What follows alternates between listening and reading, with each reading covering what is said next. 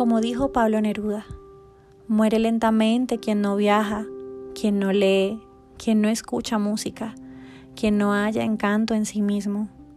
Muere lentamente quien destruye su amor propio, quien no se deja ayudar. Muere lentamente quien se transforma en esclavo del hábito, repitiendo todos los días los mismos senderos, quien no cambia de rutina, no se arriesga a vestir un nuevo color o no conversa con desconocidos. Muere lentamente quien evita una pasión y su remolino de emociones, aquellas que rescatan el brillo en los ojos y los corazones decaídos. Muere lentamente quien no cambia de vida cuando está insatisfecho con su trabajo o su amor, quien no arriesga lo seguro por lo incierto para ir detrás de un sueño, quien no se permite al menos una vez en la vida huir de los consejos sensatos.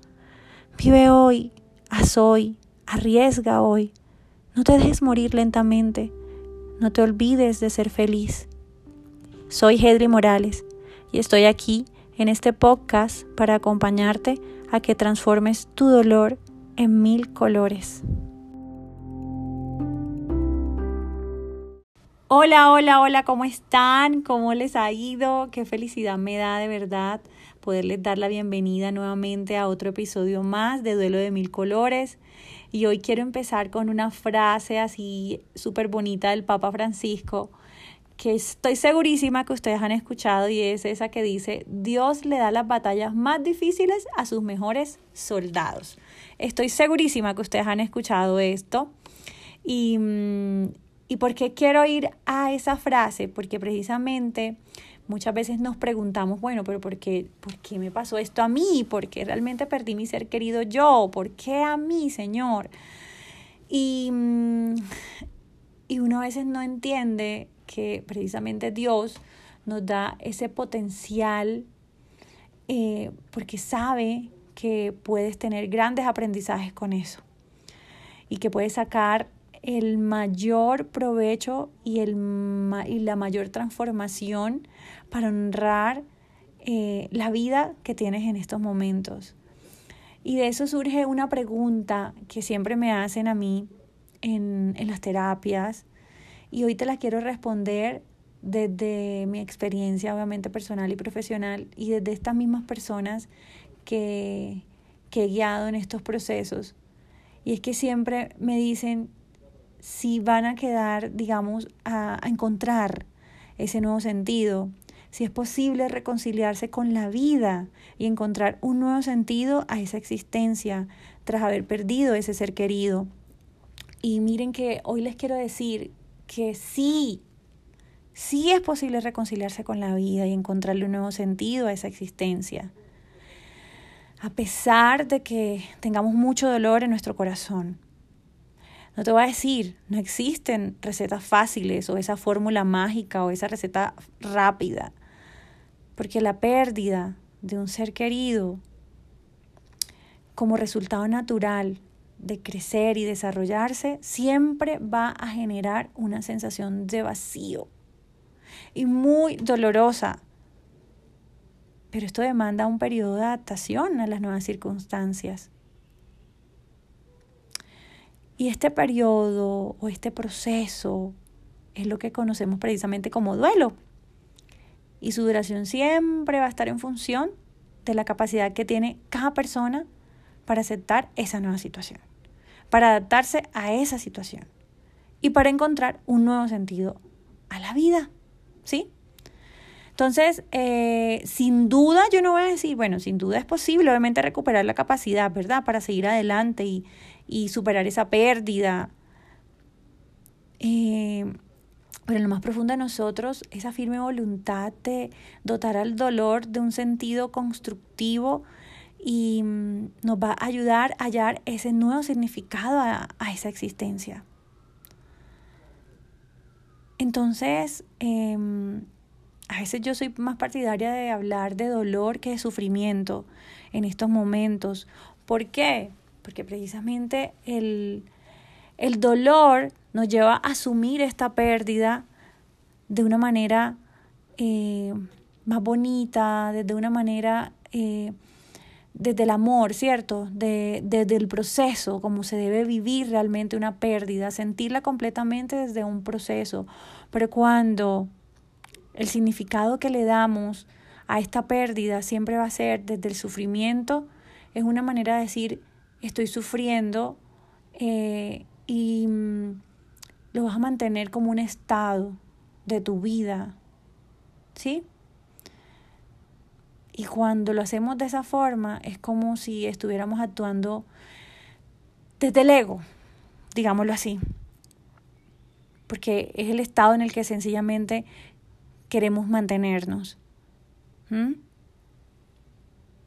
Entonces, ahí donde mm, quisiera como, como que entendamos que estas, eh, este dolor precisamente se da de una manera eh, en que las experiencias de la vida, o sea, sí, listo, nos tocan de una manera que nos van a cambiar, pero que nos cambien para bien, donde yo tenga unos aprendizajes nuevos, donde tenga una actitud diferente ante esta dificultad, donde simplemente trate de no, no, no como pararme o sea, como, como pensar que es que no, listo, me voy a parar de la dificultad y voy a, y voy a poder y no. No, se trata de que, que con estos aprendizajes valiosos podamos saltar, podamos transformar nuestra, nuestra humanidad y sobreponernos al, al golpe, pero adquiriendo unas nuevas conductas adaptativas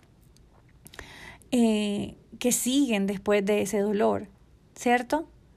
Eso es lo que nosotros llamamos hoy en día resiliencia. ¿Sí? La resiliencia precisamente nos va a ayudar a ese afrontamiento del dolor. Entonces, em, y estoy segura que en muchas partes, o sea, en muchas cosas y en muchas etapas de nuestra vida hemos sido resilientes. Alguna vez nos, nos rompieron el corazón, alguna vez eh, fuimos despedidos de nuestros trabajos, alguna vez, bueno, te tuvimos que de pronto lidiar con una persona eh, con alguna enfermedad, con alguna discapacidad, o en estos casos que hemos perdido a alguien que realmente hemos amado. ¿Sí?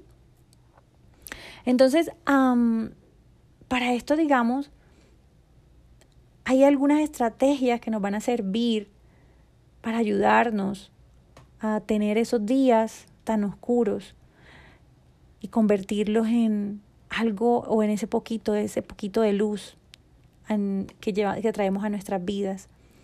Y una de esas es la aceptación de la realidad.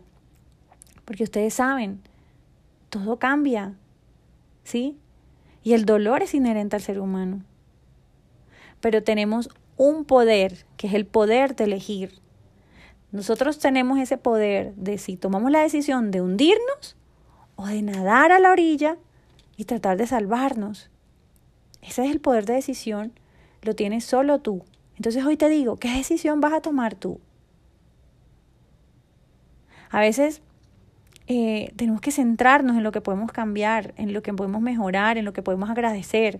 Es más fácil y nos damos menos mala vida, la verdad enfocarnos en eso bueno que nos trae el día, en esas bendiciones, en lo que sí podemos hacer, en lo que, en lo que sí puedo cambiar a partir de hoy para que mi vida eh, aquí, así mi otro ser querido no esté, sea un poco más amable y hacer recursos de esos, eh, hacer uso de esos recursos internos, de esos recursos externos. Y siempre, hoy te lo digo de corazón, siempre, siempre, que pienses un pensamiento o que vayas a hacer algo o tomar una acción con respecto a ese pensamiento, pregúntate, ¿lo que voy a hacer a continuación realmente me ayuda o me está perjudicando? ¿Me ayuda o me perjudica? Porque dependiendo de la respuesta que te des, ahí podrías entender que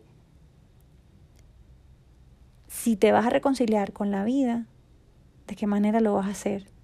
Si le vas a encontrar un nuevo sentido a la vida, ¿de qué manera lo vas a hacer? ¿Listo? Eso es lo que quería dejarte hoy para poder dar un sentido a esa vivencia del dolor, sin olvidar que debemos reconocer nuestro valor, nuestra dignidad en todo momento. en todo momento.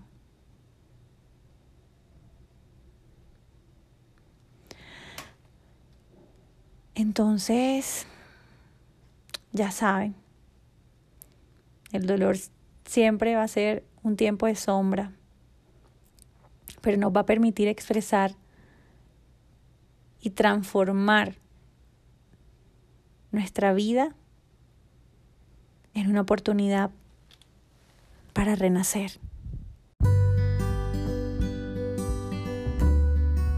Si este episodio tuvo sentido para ti, te invito a que compartas conmigo qué fue lo que más resonó contigo, etiquetándome en mi cuenta de Instagram La magia de tu gracia, en donde podrás encontrar más contenido de sanación emocional, pérdidas, conciencia y muerte.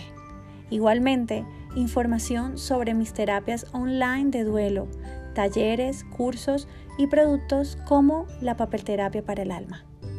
Te invito a que te suscribas para que puedas seguir escuchando episodios y no olvides compartir este episodio con esas personas que sabes que lo necesitan.